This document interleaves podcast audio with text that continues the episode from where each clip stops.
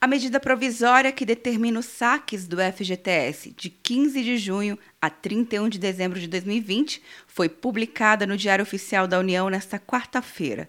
O limite de saque é de R$ 1.045, ou seja, um salário mínimo por trabalhador. De acordo com o diretor do Departamento do FGTS, Gustavo Tillman, o foco são os mais vulneráveis. Ele tem um foco nos mais vulneráveis porque ele libera integralmente saldos, ele vai liberar completamente, vai zerar 80% das contas do FGTS, esse valor. Vai atender quem está empregado e desempregado, ele pega contas ativas e inativas. O secretário de Política Econômica do Ministério da Economia, Adolfo Saxida, detalhou os números da medida. 60 milhões e 800 mil trabalhadores vão ser diretamente beneficiados por essa medida. Nós esperamos que sejam sacados até 36 bilhões e 200 milhões de reais. 30 milhões e 700 mil trabalhadores vão poder sacar absolutamente tudo que eles têm no FGTS. O secretário especial da Fazenda, Valderi Rodrigues, falou sobre o impacto fiscal nas despesas primárias do governo. O saque atinge o valor de até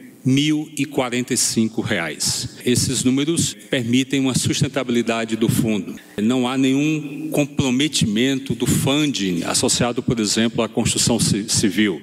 Do ponto de vista de impacto primário, eh, nas contas primárias, ainda tem uma característica positiva de não impactar o nosso déficit primário. Segundo a medida provisória, o saque foi autorizado devido à pandemia do novo coronavírus. O calendário de saques e os detalhes para a liberação dos recursos ainda serão divulgados pela Caixa Econômica Federal.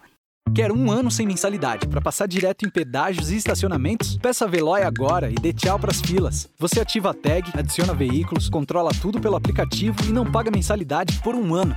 É por tempo limitado. Não perca. Veloy. Piscou, passou. De Brasília, Luciana Castro.